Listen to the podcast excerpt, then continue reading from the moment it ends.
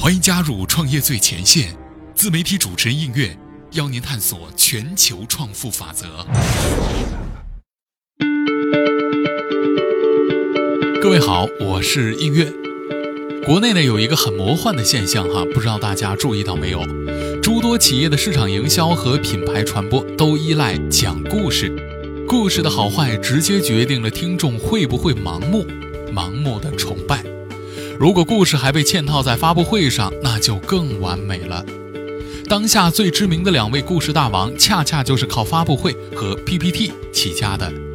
一位是现在远走美国的贾跃亭，一位就是前不久刚开完新机发布会的罗永浩。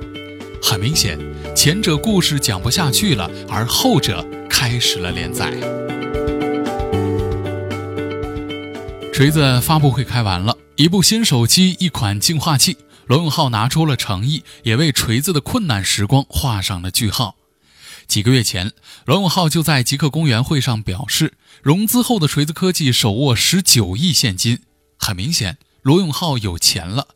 从濒临破产到融资十亿，锤子死里逃生的二零一七年，四十五岁的罗永浩终于在成都购置了人生第一套房子。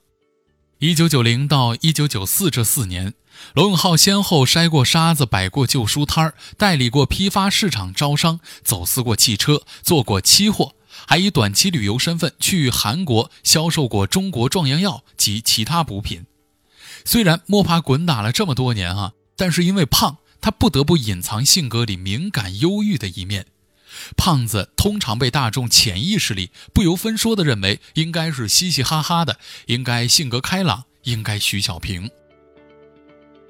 于是，罗永浩通过节食、锻炼、气功去减肥，五十八天减掉了四十八斤体重，去掉休息的星期天，几乎是一天减一斤，足见这个胖子做事儿的毅力。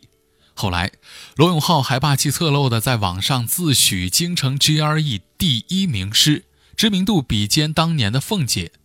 二零一一年，小米手机问世的那一年，自称乔布斯精神唯一继承者的罗永浩，在望京的西门子北京公司门口上演了自己的彪悍人生，怒砸三台西门子冰箱。那个时候，他梳着中分，穿衬衫不系扣子，迈着外八字。只是十年后，衬衫变成了藏青色。二零一二年的五月，锤子科技北京有限公司成立，公司加持着罗永浩的 buff。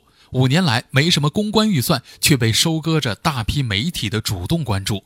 但问题在于，罗永浩的演讲水平是出类拔萃的，广告创意及文案也是业界一流的，但是唯独拿出的作品让人陷入到短暂的尴尬。面对尴尬，老罗早些年的策略是通过攻击友商转移大众视线。我从没用过诺基亚的任何一款。诺基亚如日中天的时候，在我的眼中呢，也只是一坨如日中天的屎。近几年呢，买了十几台安卓手机试玩啊，包括三星啊、摩托罗拉、索尼、HTC 以及小米、魅族的热门机型。怎么说呢？这个行业只有一个聪明人，可能他已经死了，剩下的是一群选错了行业、即将被虐杀的倒霉蛋。把车停在公司楼下，我打开天窗，车顶残留的雪落在了我的头上。我看到很多星星，喇叭里的音乐也从重金属变成了钢琴曲。突然我就忧伤起来了。你只是勤奋工作，努力做好自己，结果很多你的同行就要倒闭了。生命真的残酷。那么除了攻击性强之外，老罗的另外一个特点啊，就是喜欢把话说绝。方舟子曾经就给他总结过：罗永浩厌恶臭土鳖的水粉色，那么坚果手机全是水粉色系。罗永浩说：“手机低于两千五百块，我就是你的孙子。”如愿得到了公孙浩的外号。罗永浩说：“几百九十九元这个定价方式太猥琐了，那么坚果手机就是八百九十九元。”罗永浩说：“手机虚拟按键太丑，看了就想吐。”他们千果手机用的就是虚拟按键。你如果是一个商人，纯粹是为了钱，大大方方赚钱，当然没有什么不好。但是总披着理想主义的外衣，把自己塑造成很高尚、很纯洁，那就太虚伪了。这本来就是老罗离开新东方时嘲讽俞敏浩的原话，但如今却成为了嘲讽他自己最热的评论。二零一六年可谓是锤子科技最凶险的一年。上半年，锤子手机一直处于艰难的困境当中，在内有手机难产、高管离职、业绩亏损，在外有各方面披露的产能问题、价格问题、产品线问题等诸多问题。无论是投资人还是老罗，都对这个手机行业的跨界之旅变得信心不足。在这场艰难的维持当中呢，老罗所持有的股权一度被质押给了阿里。业内也一直盛传锤子手机将会被卖掉。锤子手机2015年全年亏损了4.62亿元，2016年上半年锤子科技亏损了1.92亿元，资产负债率高达了99%。老罗和锤子科技都感到了压力的顶点，低谷的极限。锤子科技两度发不出员工工资，有意投资且签了投资意向书的阿里却爽约了，将锤子推入了绝境。锤子早期投资人郑刚后来在朋友圈表达了不满，阿里差点拖死了锤子。为渡过难关，老罗卖身给陌陌来做直播，去得到 App 开专栏，外借了九千六百万元来力挽狂澜，拯救濒临绝境的锤子。老罗也毫不掩饰，在最困难的时候，锤子的公关团队还演练过公司宣布破产倒闭之后该怎么办。